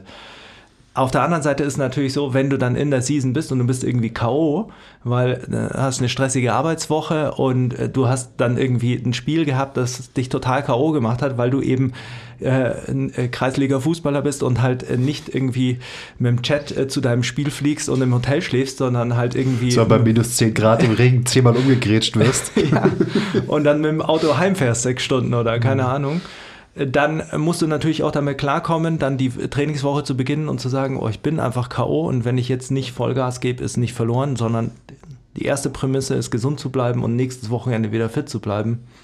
Dann, das ist so eine Gewissensbefriedigung. Also du, du weißt, dass du das Richtige dann machst. Und ich glaube, diese, das ist so der, der der große Schlüssel, diese, die, diese Vereinigung dieser zwei Punkte, weil beides Progress ist. Ja, absolut. Also es ist ja meine Rede immer, ähm, so quasi nicht schlechter zu werden, ist quasi in Season schon besser zu werden, wenn man so will. Kleiner Break. Wenn euch gefällt, was wir machen und ihr uns unterstützen wollt, zeigt uns ein bisschen Liebe, gebt uns Feedback, teilt die Folge, supportet uns auf Patreon. Den Link findet ihr in der Beschreibung. Und jetzt geht's weiter mit der Folge. Auf den Quiz jetzt explizit bezogen. Was würdest du trotzdem an Qualitäten, ähm, wenn du dich entscheiden müsstest oder wenn wir uns jetzt bei ihm entscheiden? Also in der Liga ist er sicherlich einer, der, der physisch äh, vielen auf seiner Position überlegen ist. Und man weiß ja auch von ihm, dass er kardiovaskulär jetzt nicht so ähm, eine Leuchte ist. Würdest du dann quasi den Fokus in Season von seinem Training wirklich eher da aufdrehen in der Richtung? Nee, ich würde ihn gar nicht aufdrehen, sondern ich würde ihn konstant weiterlaufen lassen. Vielleicht, Also, Oh, Vielleicht das ist- habe ich befürchtet. vielleicht ist Aufdrehen auch das falsche Wort. Nur im Endeffekt Nee, Aufdrehen ja. insofern als höher gewichten oder Ja. vom Stellenwert dem, dem Krafttraining ähm, überlegen ansehen. bisschen Kontext Ja. wieder. Ähm, ich komme von eine Intervallsession, also jetzt Pre- Preseason-Plan, äh, den du mir geschrieben hast, eine Intervallsession, eine intensive Sprinteinheit mit ähm, medium-intensiven Sprüngen und einer Hügelsprinteinheit, die so eben auch so medium-intensive Sprints. Da, Ja. Davon komme ich. Ja. Und da bin ich jetzt auch gerade so, ich werde jetzt nicht mehr die Zeit dafür haben. Ja. Trotzdem ist es nach wie vor so, leider muss ich dir ein bisschen recht geben, Andi, ähm, dass der limitierende Faktor bei mir mit Sicherheit ähm, Cardio ist Ja. und nicht irgendwie Kraft oder Muskelmasse. Ja. Also ich denke, ähm, man muss natürlich äh, zwei Dinge äh, differenzieren oder differenziert betrachten als Kapazitäten für deine kardiovaskuläre Leistungsfähigkeit. Und das war auch ein Punkt, warum wir äh, Sprünge, äh, Sprünge mit reingenommen haben als Zirkel, weil je besser du elastisch arbeitest und je besser du äh, Stiffness nutzen kannst, desto ökonomischer bist du, desto äh, quasi kardiovaskulär effizienter wirst du. Und das ist natürlich schon wichtig bei so einem ähm, Sport, der schon reaktiv ist wie Basketball und gerade der relativ viele ähm, kurze Beschleunigungen, Abbremsbewegungen hat mit einem harten Kontakt. Ist das auch wieder so Prinzipien verstanden zu haben, dass man so überhaupt argumentieren kann? Oder ist das so? Habe ich das richtig verstanden? Nee, das ist was, was ich einfach bei Werkoschanski gelesen habe. okay. ähm, Aber du weißt, was Ja. ja. Aber das, äh, das ist genau also der, der Punkt. Und der zweite ist im Prinzip, je schlechter du kardiovaskulär bist, desto einfacher ist es da besser zu werden. Also desto und desto mehr ist es einfach die Konstanz, weil ich meine, warum ist man kardiovaskulär schlecht? Weil man nicht konstant genug was dafür macht. Und das ist ähnlich wie, okay, du musst jetzt dich hinsetzen und das dicke Buch lesen. Äh, Wir müssen halt einen Weg finden, wie du es in Season durchziehen kannst. Und ähm, äh, von daher ist es natürlich so, dass man das äh, in gewisser Weise gewichtet. Ähm, also, dass man einfach das in den Trainingseinheiten beinhalt, äh, reinpackt und zum Beispiel, wenn du jetzt sagst, du schaffst nicht mehr so viele Einheiten, dass man dann eben, und das ist, du hast vorher angesprochen mit Interference-Effekt und sowas, äh, dass man dann halt sagt, ja, okay, Interference-Effekt ist einfach nicht oberste Priorität. Also es geht jetzt nicht darum, welche äh, Gibt es den überhaupt noch? Ich dachte, Zeit- wär, ich, glaub, ich dachte den gibt es gar nicht mehr. Er wird debattiert. ähm, welche Zeitfenster muss ich lassen zwischen Krafttraining und Ausdauertraining, damit ich meine Hypertrophie nicht einschränke? Das wäre da egal. Das wär, also das wäre einfach zweitrangig. Das bedeutet, wenn, äh, ähnlich wie ich es bei mir vorhin beschrieben habe, wenn ähm, du halt deine Ausdauereinheit, deine Intervalle nach dem Krafttraining reinbekommst und an einer anderen Stelle nicht, dann machst du sie halt da. Gerade wieder für mich, also es wäre wahrscheinlich sogar nützlich, würde ich ein bisschen Muskelmasse abbauen für mein Basketballspiel. Und Ja. Hypertrophie ist wirklich 0,0 Fokus, so I don't care. Ja. Ähm, und ja, würde ich nicht so viel fressen, dann wäre ich wahrscheinlich inzwischen auch schon leichter, alleine durch, durch das ganze Conditioning von der Preseason. Aber ja, das ist dann wieder so eben eine individuelle Sache, weil es gibt bestimmt auch Leute, die wollen halt einfach während ihrer Basketballsaison halt more swole werden, fair enough. Und dann verschiebt sich halt logischerweise der, das Trainingsziel und dementsprechend auch die Priorisierung. Und dann sagt man vielleicht, ja gut, dann hängst du vielleicht nicht deine intensiven Intervalle ans Ende von deiner Krafttrainingseinheit. Für mich ist es wahrscheinlich genau das Richtige so zu machen. Plus, Ähm, ich kann auch Zeit oder vom Volumen her ein bisschen was von dem Krafttraining wegkürzen und halt Ja. ein bisschen mehr Zeit in Conditioning stecken. Ja. Also sollte ich. Und- habe natürlich keinen Bock drauf, weil es einfach Krafttraining mehr Spaß macht. Aber Aber man kann es schon gut gestalten. Aber äh, du hast gerade auch angesprochen mit intensiven Intervallen, weil das ist natürlich was, was ich jetzt nicht äh, angesprochen habe. Das, was, wovon man ausgeht, ist trotzdem auch, dass dein Training, auch die Trainingseinheiten in der Saison intensiver werden nochmal. Und zwar, und also da ist wieder das Schwierige, weil dann werden viele sagen, ja, aber Off-Season ist ja eigentlich intensiver, weil da ähm, haben wir keine Spiele und da können wir mehr Gas geben. Aber die absolute Intensität ist ja oftmals in Season höher, weil äh, also du, du versuchst nicht im Basketballtraining so viel Conditioning zu machen, aber äh, alles, was du machst, ist mit hoher Intensität, mit hoher Präzision und dementsprechend auch meistens im Team ein bisschen mehr Action. Und wenn das der Fall ist, also das muss man eben dann immer äh, abstimmen damit, was tatsächlich passiert, weil da ist die Diskrepanz im Bere ähm, Amateurbereich zum Profibereich natürlich unterschiedlicher. Im Profibereich weißt du, was passiert, eher äh, als im Amateurbereich. Ähm, dann würdest du die äh, Intervalle natürlich nicht mehr intensiv machen, sondern extensiv. Weil, also, weil du nicht quasi beides einfach hochschieben kannst. Und das wäre dann ein Switch, den man macht. Wenn man davon ausgeht, ist zum Beispiel mein Basketballtraining immer eine intensive ähm, Conditioning-Einheit ist, sage ich jetzt einfach mal, und ich habe Montag, Mittwoch Basketballtraining, Ja. dann kann ich natürlich was fürs Conditioning machen am Dienstag, aber es sollte nicht hochintensiv sein. Ja. Macht ja auch Sinn, einfach aus diesem Variabilitätsblickwinkel, dass ich ja über die Woche, also das ist auch irgendwie so ein Ziel von mir, dass ich halt alles mache in einer Woche. Und dann sind wir wieder bei diesem Puzzle-Dings, dass man halt dann natürlich am Dienstag Ja. einen Teil einfügt, ähm, was andere Qualitäten fordert und mir abverlangt, als das, was Montag und Mittwoch sowieso im Basketballtraining passiert. Ja, und also und was Heißt es, ich muss jetzt keine 30, 15, äh, keine 16, 13, 30, 15 Intervalle auf dem Ecobike mehr machen? ja, vielleicht darfst du so 30-30 machen und vielleicht sagen wir, äh, wir geben dir ein API-Rating, das entspannter ist. Aber Ecobike wäre eben zum Beispiel eine gute Variante, weil Low Impact muss er beachten und dann macht man vielleicht auch äh, noch extensivere äh, Sachen, also noch ein bisschen länger, auch wenn sie jetzt quasi weniger spezifisch wären von der Idee. Aber na, die Intervalle länger, also Ja, okay. aber ähm, dann hast du natürlich einfach noch mehr, du willst ja Regeneration auch fördern. Also du willst ja wieder das Ähnliche wie das Mindset zum Spiel hin. Du willst ja auch schauen, dass du von der Montagseinheit äh, zur Dienstagseinheit auch wieder fit bist. Und dass nicht dein Conditioning dafür sorgt, dass du am Mittwoch dann nicht fit bist und dein Coach dann sagt, oh, der Kurs, der weiß nicht, ob ich den am Samstag spielen lasse. Sondern also da willst du ja auch wieder fit sein. Dann machen wir halt eine harte Einheit am Donnerstag, weil dann hast du den Freitag, da kannst du ja chillen und dann bis Samstag fit. Wäre das tatsächlich ein Approach? Harte Einheit am Donnerstag, Freitag chillen, Samstag Spiel? Oder wenn ich dir jetzt sage, so, hey, ich kann am Freitag auch trainieren, wie würdest du Donnerstag und Freitag aufbauen, grob?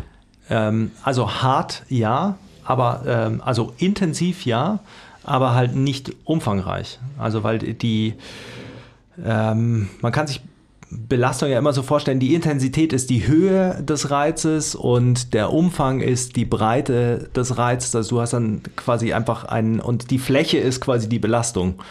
Und ähm, wenn die Höhe des Reizes intensiv ist, dann kannst du halt, ähm, triggerst du natürlich in dem Fall primär anaerobe ähm, Anpassungen, die schiebst du dahin und ähm, dann machst du das halt nicht mit so einem großen Umfang.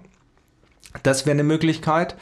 Ähm, wenn du, und das muss man eben abstimmen, wenn du Montag, Dienstag, Mittwoch gut regenerieren kannst. Also wenn du da hinkommst, überhaupt intensiv zu äh, arbeiten zu können. Wenn du am Donnerstag ankommst und halt man sieht, okay, du kommst immer aus diesem mit, äh, Montag, Dienstag, Mittwoch Rhythmus raus und bist nicht in der Lage, intensiv zu arbeiten, dann macht man es nicht.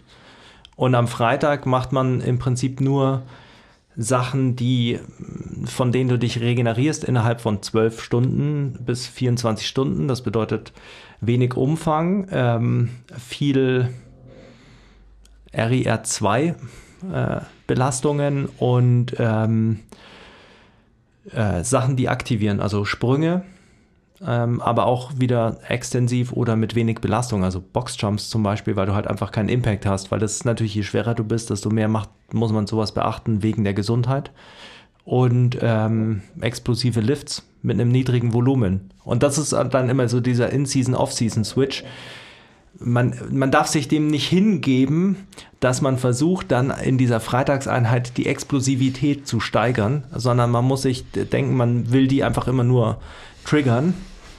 Ähm, und meiner Erfahrung nach ist es so, dass wenn du das machst, dann äh, schaffst du es absurderweise, sie zu steigern, weil man immer ein bisschen vergisst, dass die Woche als Gesamtheit wirkt. Und wenn das eben gut zusammen funktioniert mit dieser Trigger-Einheit am Freitag und einem Spiel am Samstag als intensiv, äh, intensiven Stimulus, dann ist die Gesamtheit der Stimuli so, dass du dich trotzdem entwickeln kannst. Also am Freitag dann nochmal Activate, Don't Annihilate. Ja. Ähm, auch so wahrscheinlich vom zeitlichen Umfang, also weil das Volumen relativ gering ist, dann eine relativ kurze Einheit am Freitag. Ja. Ähm, ich glaube, du hast es eh schon angesprochen, aber würdest du, weil ich habe ja ähm, Hügelsprints und eben auch Intervallsprints auf, dem, auf der Treadmill gemacht ja. in der Preseason, würdest du Sprints als Conditioning-Tool überhaupt noch verwenden in Season oder sagen, du machst jetzt alles eben auf dem Rower, auf dem Ecobike, Ski-Ergo, alles, wo du keinen Impact hast? Ähm, also ich würde durchaus äh, Hill Sprints zum Beispiel nutzen, weil da der Impact ja nochmal niedriger ist. Ähm, das ist der, der Boxjump der Sprints quasi. So ungefähr. Und ähm, dann ist es, das ist immer so eine Abwägung, äh, Abwägungssache. Ähm, je weniger Probleme du hast, äh, strukturell, oder je weniger sich eben auch angebahnt hat oder man einfach denkt, da sind vielleicht einfach irgendwelche äh, vulnerablen Stellen quasi. Also wie, wie ist dein Fuß von der Stabilität, von der, der wie, also wie die Belastung deines Fußes und äh, deiner Plantarfaszie, hast du da Probleme, ähm, Achillessehne, ähm, solche Sachen, deine Knie. Muss man da einfach irgendwie Belastung äh, wegnehmen, äh, vorsichtshalber oder kann man die da lassen? Also weil eigentlich versucht man natürlich schon nah dran zu bleiben an der Laufbewegung, weil die Belastung ja auch kardiovaskulär ein bisschen anders ist und es ja auch beiträgt dazu, ökonomischer dich zu bewegen. Aber man muss es halt immer abwägen mit dem Risiko, das man eingeht. Und ähm, also es, um das vielleicht mal mehr ein Beispiel zu rücken, wenn wir jetzt äh, Footballer da haben wie den äh, David Bader.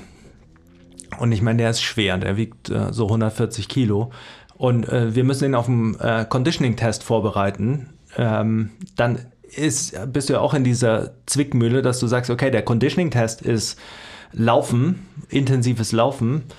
Ähm, und du musst aber gleichzeitig musst du ja mit ihm in der Offseason schon vorbereiten, irgendwie zu sprinten, Richtungswechsel zu machen, äh, alle orthopädischen Baustellen irgendwie aufzuarbeiten. Dann willst du nicht auch noch das Conditioning alles übers Laufen machen. Und dann ähm, macht man, wählt man da halt viele Sachen, die niedriger im Impact sind. Und so würde man es in Season bei dir auch machen. Dass man halt sagt, wenn je mehr ihr lauft in den Trainingseinheiten und je mehr du noch an Speed arbeitest und an Sprüngen arbeitest, in den, von den Sachen, die deine Leistung noch pushen, desto weniger macht man dann vielleicht halt Impact äh, Cardio. Das macht schon alles Sinn irgendwie. Du hast gerade Zwickmühle gesagt. Ich habe so das Gefühl, gerade so eine Trainingsplanung, wenn du Krafttraining, Conditioning programmierst und auch noch halt deinen Sport spielst und trainierst, dann bist du ja nur in der Zwickmühle die ganze Zeit. Und es sind immer irgendwelche Trade-offs. So, und das macht ja auch so, ich weiß nicht, ob wir da im Podcast auch schon drüber geredet haben, halt so diesen ähm, kreativen Part und so dieses Trainingsplanung ist eine Kunst aus am Ende, weil du eben immer so, okay, du musst abwägen, du musst abwägen und irgendwann weiß ich nicht, muss man sich auch einfach hinsetzen und eine fucking Entscheidung treffen. Ähm, ja. Und man kann nicht alles zerdenken, weil du könntest immer für das eine oder das andere argumentieren. Ähm, und ich glaube, das ist auch was, womit viele strugglen. So, dass man gefühlt immer eben in der Zwickmühle ist, bei jeder einzelnen Trainingsentscheidung. Ebenso, soll ich jetzt mein Conditioning mit Sprints machen oder nicht mit Sprints? Was du gerade erzählt hast, so, du kannst das eine verargumentieren und das andere das kann die Vorteile haben, das kann die Vorteile haben. Ja, so also ich meine, da könnte man jetzt quasi äh, schwenken in Evidence-Based Rants, aber ich glaube, das hat so ein bisschen damit zu tun, dass das Wissenschaftsverständnis oft falsch ist, weil das eigentlich solltest du als Trainer handeln wie N gleich 1 Studien oder N gleich 10 Studien und das bedeutet halt, ähm, du, du, also wenn ich jetzt deinen äh, Conditioning-Plan schreibe für die Season, ich weiß ja nicht, wie deine Season läuft, das weißt du auch nicht, das weiß dein Trainer auch nicht, die, das weiß keiner. Das bedeutet, es ist eine Hy Arbeitshypothese. Und äh, dann muss man halt schauen, was passiert denn dann? Und dann muss man sich denken, ah, okay, das ist passiert, also ist es wahrscheinlich, dass wir nicht sprinten sollten. Und dann macht man das und dann schaut man, was passiert. Und deshalb sind halt die Grundprinzipien wichtig. Und das ist eben auch das, warum ich meine, das ist ein Evidence-Based Trend, weil so muss man ja auch die Studienergebnisse verstehen. Also du musst ja immer verstehen, dass, da wurde einfach nur untersucht, wie ist es da und was kann man vielleicht daraus lernen. Aber das bedeutet nicht, okay, äh, ich kann das daraus ziehen, dass Nordic Hamstrings äh, beim Kurs dafür sorgen, dass er nie eine Hamstring-Verletzung haben wird und dass, äh, wenn du zweifaches Körpergewicht äh, machst, dann kannst du das die ganze Saison danken, mhm. Äh, beugst. Also, ja. Das ist halt einfach ein Missverständnis der, der Daten, die präsentiert werden. Was nicht bedeutet, dass die Daten fa falsch sind, aber nicht im Kontext betrachtet werden.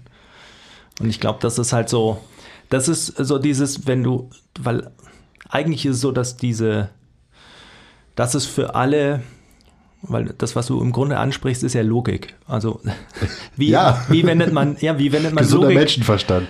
Ja, aber wie wendet man Logik in der Trainingsplanung an? Und ich fand das eben ein schwieriges Thema, weil ich in meiner Bubble sitze und ich dann immer mit mir logisch argumentiere über diese Trainingspläne und dann eben genau mir denke, ja, das kann man so argumentieren, das kann man so argumentieren. Da habe ich mich damit äh, beschäftigt, habe ich versucht, mehr über Logik zu lernen und so. Und dann merkt man, man muss mehr, besser in Mathe werden und das dauert ewig. ähm, und dann findet man raus, dass ähm, äh, Philosophen und so äh, Psychologen ja auch äh, für logische Argumentation Gesetzmäßigkeiten ähm, auffinden. Und da gibt es dann dieses Schema, dass du nach auf fünf Ebenen quasi musst du, muss deine Argumentation stichhaltig sein. Und ich glaube, das ist dann eben sowas, wenn man äh, dann anfängt, nicht nur mit einer Ebene zu argumentieren, äh, sondern auf mehreren Ebenen versucht, seine eigenen Argumente äh, über, auf Stichhaltigkeit zu überprüfen, dann fällt auf, dass es äh, in den meisten Entscheidungen schon äh, bessere und schlechtere Logiken gibt. Und dann ist die Kunst quasi wieder nur, äh, nur Teilkunst und Teil schon wieder einfach nur hart mit sich selbst sein den Part sollten sich alle ähm, zehnmal anhören. So. Und beim elften Mal verstehen dann. Ja. ja. Aber es, also ich, das ist der Prozess. So, so sollte das laufen. Ja, und es ist ja auch, also ich meine, es ist, ihr kennt das ja auch, dass äh, man ist ja, man ist sich ja immer nur ziemlich sicher, dass es funktioniert. Genau, also alles, was wir machen, ist raten. Ja. Und man kann besser oder schlechter raten und man kann mehr oder weniger falsch liegen. Ja. Sich halt dem und dem Richtigen, wenn es das gibt, und nur da, annähern. Und da helfen halt zwei Dinge und das eine ist Erfahrung und das andere ist eben äh, quasi die Daten, auf denen deine Entscheidungen äh, beruhen. Und das aber, das führt mich halt, weil ich dann immer natürlich auch irgendwie äh, Selbstzweifel habe, äh, eben ob der Verantwortung, die man übernimmt für Leute. Mhm. Ähm, das führt mich dann halt so zu Sachen wie Nassim Taleb oder Gerd Gigerenzer, wo es dann darum geht, wie bewerte ich Risiko in zukünftigen Sachen und wie kann ich auf retrospektiver Bewertung von Datenpunkten überhaupt Prognosen anstellen und geht das? Und ich glaube, das sind so Dinge, die halt dann wiederum einfach äh, im Endeffekt wichtig sind. So wichtig. Ich hatte genau die gleiche Assoziation. Ähm, Habe ich mir auch aufgeschrieben als Frage, weil ich mich ja auch gerade mit äh, Nassim Taleb beschäftige und das Rabbit Hole bist du ja auch schon ja, run runtergekrochen. also eben so den Typen gefunden, alles von dem konsumiert, was es gibt und so weiter. Ich, ich stecke da noch relativ am Anfang.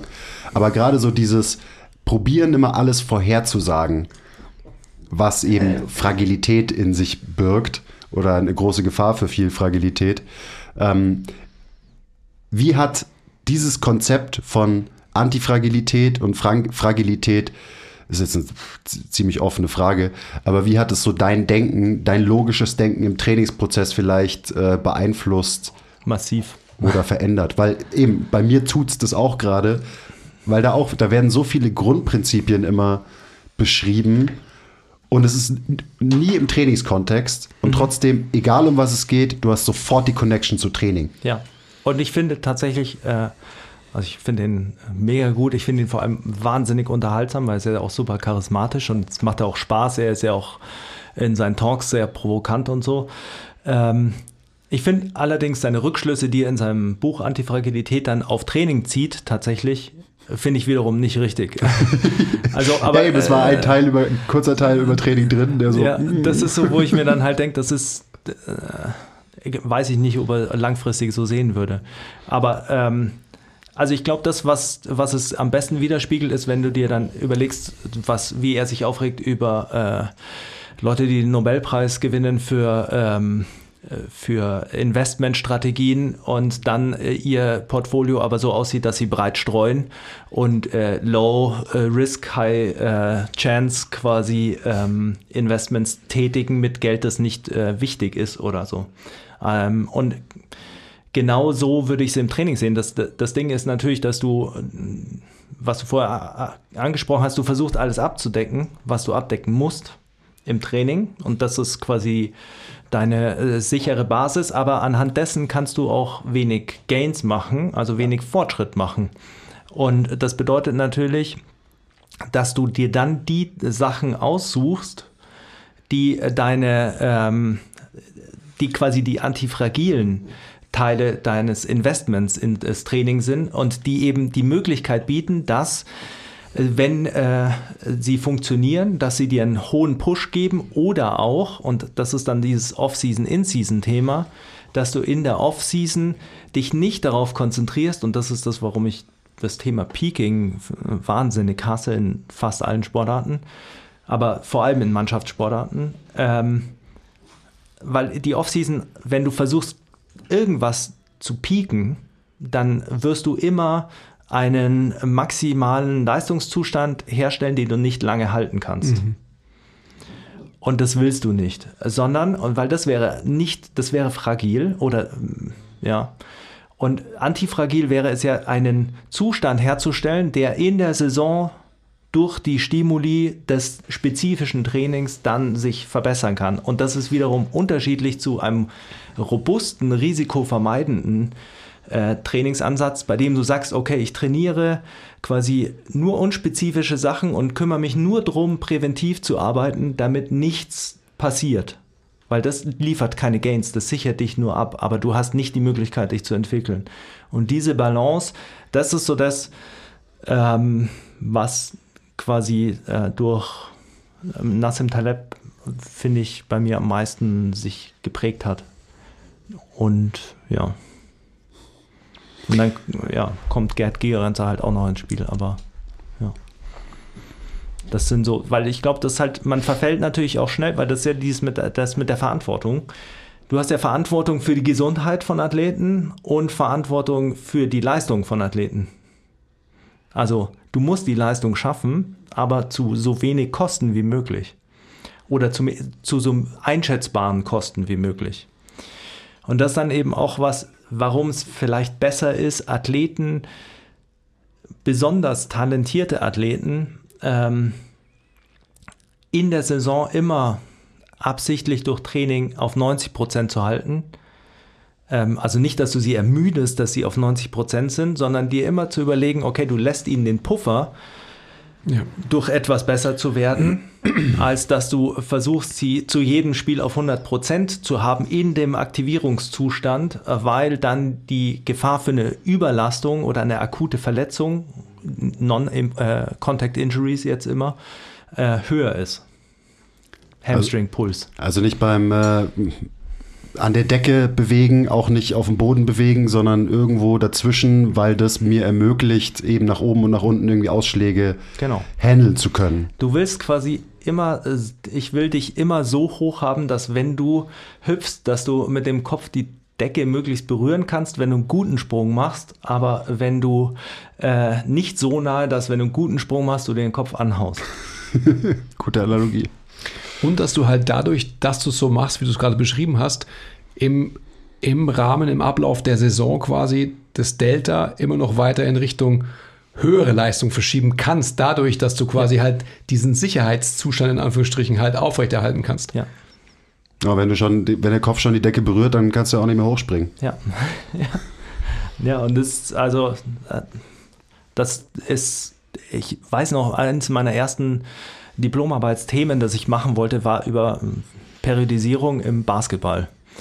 Und dann habe ich äh, drei, ähm, damals hieß es glaube ich noch BBL, also Bundesliga Basketball Athletiktrainer angeschrieben. Und zwei haben mir geantwortet.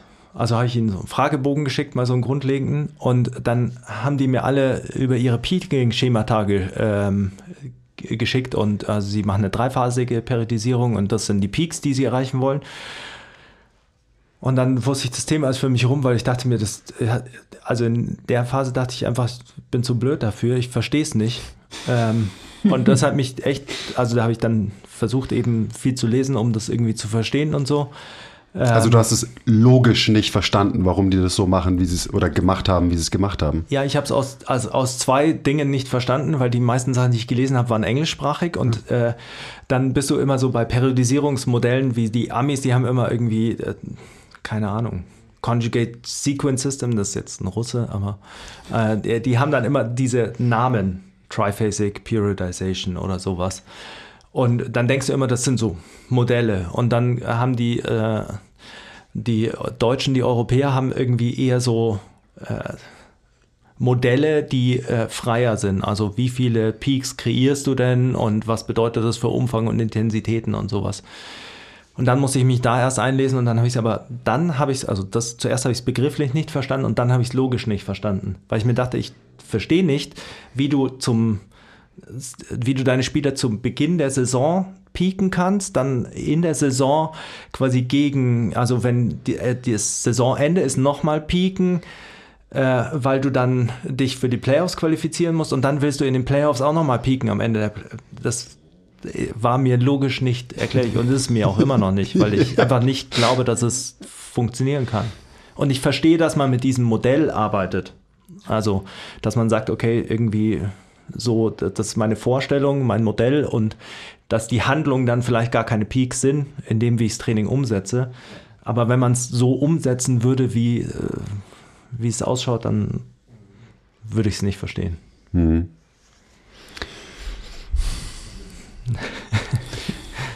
Ist ja auch total unverständlich. Also ich äh, glaube, da muss man jetzt nicht weiter drauf eingehen, aber es entbehrt ja jeglicher Logik, dass man einfach halt während der Saison äh, drei Höhepunkte setzen ja. will. Also wie, wie schickt man sich an, das zu erreichen? Ja. Ähm, Vor allem in einem Sport, wo es halt jede Woche ähm, ein bis zwei Höhepunkte gibt. Und, ja, und also. Wir müssen aufhören, von Höhepunkten zu reden. Und man, man, man muss ja auch äh, differenzieren Du hast äh, Teamsport, äh, Teamsportarten, mhm. also Open-Skill-Sportarten, die eine Kombination aus äh, verschiedenen physiologischen Fähigkeiten in ihrem Anforderungsprofil haben, die in unterschiedlicher Gewichtung eine Gesamtleistungsfähigkeit ergeben. Und das ja auch mit hoher Skill-Komponente, also wie, wie nutze die ähm, oder taktischer und Skill-Komponente. Und dann hast du ähm, äh, Close-Skill-Sportarten, die primär darauf, also die primär darauf abzielen, einen engen physiologischen Korridor äh, zu spezifizieren, also äh, eine Leistungsfähigkeit 100 Meter, eine Leistungsfähigkeit sehr genau in physiologische Leistungsfähigkeit zu pressen mit weniger äh, spielerischer oder taktischer und Skill-Komponente. Und die, der zweite Unterschied ist eben, Open-Skill-Sportarten sind eigentlich immer Turnier- oder äh, Saisonsportarten und äh, Close-Skill-Sportarten sind zwar teilweise Saisonsportarten, aber Wett Wettkampfsportarten. Also und da piekst du natürlich, weil da kannst du dir danach auch erlauben, den Peak nicht in dem Maße zu halten. Siehe Bodybuilding oder Powerlifting da also die ja. einfachsten Beispiele, finde ich. Absolut. Und selbst im Powerlifting ist Pieken kein Ding. Das wäre das wär das sehr spannend. Ein Rant, aber ja, das, das den würde ich eigentlich gerne hören.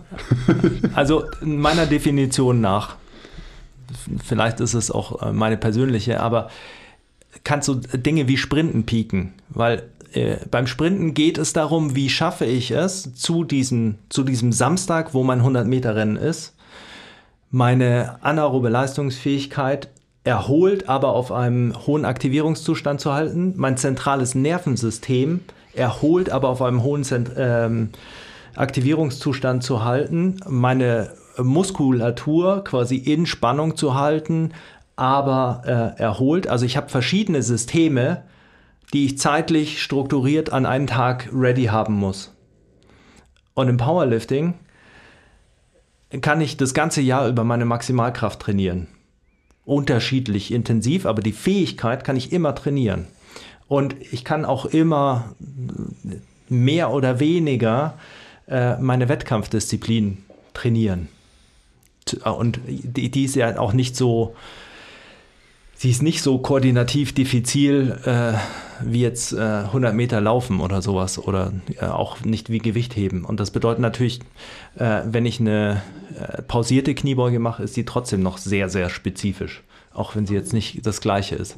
Und das bedeutet, beim Powerlifting ist ja das Einzige, was du machst, ist, dich mental an die Gewichte zu gewöhnen. Das ist meiner Meinung nach der höhere Effekt von diesen hohen Intensitäten und Einsern und sowas in den letzten Bereichen, dass du dich daran gewöhnst, mental die Angst zu verlieren vor diesem Gewicht, dir das zuzutrauen, weil ready bist du ja schon früher eigentlich auch. Hoffentlich, und, ja. ja. Und du kannst es ja auch zulassen. Und das Einzige, was du dann machst, ist tapern. Also du schaust ja eigentlich nur, dass du halt nicht, äh, nicht ermüdet in den Wettkampf gehst und trotzdem dein Nervensystem noch angeregt ist. Aber das ist für mich kein Peaking, sondern das ist nur Ermüdungsmanagement, weil du hast nur eine einzige Fähigkeit, die du an dem Tag äh, zeigen musst. Da kann ich mich auch noch dran erinnern, als äh, Pascal Su sich jetzt auf die Worlds vorbereitet hat, wie er da irgendwie 57 Singles gehoben hat, so in seiner unmittelbaren Prep für den Wettkampf und so weiter. Macht Sinn. Und äh, man sieht das, also meine Argumentation basiert schon auch darauf, dass du ja oft siehst, dass Leute nicht, also pieken auf einen Wettkampf und dann läuft der Wettkampf halt irgendwie blöd, weil irgendwas halt blöd war an dem Tag. Und dann machen sie einen Monat später nochmal einen Wettkampf, wo sie nicht gepiekt sind und auf einmal ist der besser. Oder äh, so viele Leute machen dann einen Wettkampf und schreiben, ja, war aus dem Training raus und dann ist ihr bester Wettkampf. Und wenn ich sage, meine äh, Raw-Wettkämpfe waren immer aus dem Training raus, die waren ja nie weit weg von den Dingen, von meinen besten Lifts jetzt im Training. Also ich habe fünf Kilo mehr gezogen im Training mal. Äh, ich habe nie mehr gedrückt im Training und ich habe fünf Kilo mehr gebeugt im Training. Also Ist Peking fragil? Pe- Peking, äh, Peking ist robust, glaube ich. es ändert wenig. Äh, Also ich, ähm, von daher glaube ich, dass Peking, dass man äh, Tapern sagen kann, aber dass Peking eigentlich nur was ist, wenn mehrere Sachen zusammenfallen. Ähm, ich würde mal kurz auf ähm, unseren Eingang zurückkommen mit der Attention Span von, von Menschen. Vielleicht auch von. Hallo, seid ihr noch da? Hallo? Ich würde jetzt die letzte halbe Stunde bedarf eines gewissen Verständnisses über die Materie. Ja. Und wenn ihr den nicht habt, dann könnt ihr das nachholen. Zum Beispiel, wann ist ein weiterer Kurs von dir? Also da ich ihn gerade umbaue, wird er Ende des Jahres, also ich hoffe, dass er noch im Dezember fertig wird und äh, wieder losgeht, sonst geht es im Januar los. Und in eigener Sache, ähm, wir haben den Basti mit großer Mühe davon überzeugen können, dass er in unserem Group, Mentor, in unserem Group Mentorship 2 einen der, ähm, der Calls übernehmen wird. Und ich freue mich krass drauf. Und da werdet ihr natürlich die Möglichkeit haben, ähm, genau solche Dinge, die wir jetzt besprochen haben und noch viel mehr irgendwie ad absurdum getrieben verstehen zu können. Hoffentlich am Ende des Tages. Also ich freue mich krass drauf. Wie genau die Inhalte final sein werden, wissen wir noch nicht und so, aber wir haben den Basti dazu. Ähm, Gezwungen. Es war eine knallharte Verhandlung, als ich da bei dir im Gym saß. Ja. Wirklich. ja, ich freue mich krass drauf. Also das, ist auch, das wird auch ähm, Q1 nächsten Jahres stattfinden. Wann genau, wissen wir noch nicht, das werden wir alles bekannt geben und so weiter. Aber wie gesagt, ich sag's zum dritten Mal, aber ich freue mich krass drauf, dass du auch dabei sein wirst. Ja. Ähm, ich würde tatsächlich jetzt hier lieber abbrechen und ähm, sagen, wir treffen uns alsbald wieder Ja, äh, wir haben ja jetzt vor kurzem auch darüber gesprochen, so ähm, Stammgäste gerne auf dem Podcast zu haben. Und wenn es deine Kapazitäten erlauben, dann würde ich dich auch gerne in Zukunft dazu zählen wollen. Ähm, weil im, so die Philosophie über, über diese ganzen Themen und so weiter ist halt einfach, ähm, das ist das so. Das sollten sich alle anhören und darüber sollten sich Leute Gedanken machen und so weiter. Das ist, ähm, das ist genau das, was wir eingangs hatten, dass man nicht einfach an der Spitze anfangen kann, sondern um da überhaupt hinzukommen, um, um das zu verstehen, äh, worum dieser Podcast jetzt die halbe Stunde sich gedreht hat, muss man einfach erstmal die Grundlagen verstanden haben und auch quasi äh, Blood, Sweat and Tears auf sich nehmen, sie zu studieren und sich für sich selbst zu erarbeiten. Ja. Übrigens, der Part, also so die genauen Inhalte stehen noch nicht, aber ursprünglich haben wir so gesagt, so, okay, der Basti muss auf jeden Fall halt Programming und Trainingsplanung machen im äh, Gruppenmentorship 2.0. Ähm, da haben wir uns dann aber relativ schnell wieder von verabschiedet, weil du hast eben schon einen intensiven Trainingsplanungskurs. Also warum sollten wir das nochmal machen? Plus so dieses ganze Thema, ich nenne es jetzt einfach Athletiktraining, Ja. ähm, interessiert mega viele Leute und es braucht halt eine gute Einordnung von diesem Thema, Ja. gerade in diesem Weiterbildungsspace. Also unsere ganzen Rants, die wir heute alle angeschnitten haben zum Thema Athletiktraining, so deswegen braucht es da halt, glaube ich, einfach eine bessere, ähm, eine bessere Wahrheit, was das angeht. Ja, und da freuen wir uns drauf. Ja, ich mich auch. Ja, es wird geil. Äh, Basti, sag nochmal kurz, wo man dich finden kann, dass ähm, alle, die jetzt zuhören und dich zum ersten Mal bei uns hören, auch wirklich halt wissen, wo, wo können sie In Inhalt und Content von dir finden. Ähm, am leichtesten at Kindle Athletic System auf Instagram und äh, quasi die praktische Seite at Wuchtinger, das ist mein Training. Ähm, und Da wird ansonsten, gewuchtet. genau, und ansonsten natürlich auf YouTube oder äh, den Podcast auf allen äh, Podcast-Plattformen. Okay, perfekt. Den Podcast. Cast. Tatsächlich der einzige deutsche Fitness-Podcast, den ich höre. Strike. Gibt's Du bist der eine. Gibt's überhaupt andere außer uns zwei? So? Ich glaube nicht. Nicht eigentlich, oder? Ich glaube, es gibt Also nur die keine beiden. nennenswerten jedenfalls nicht.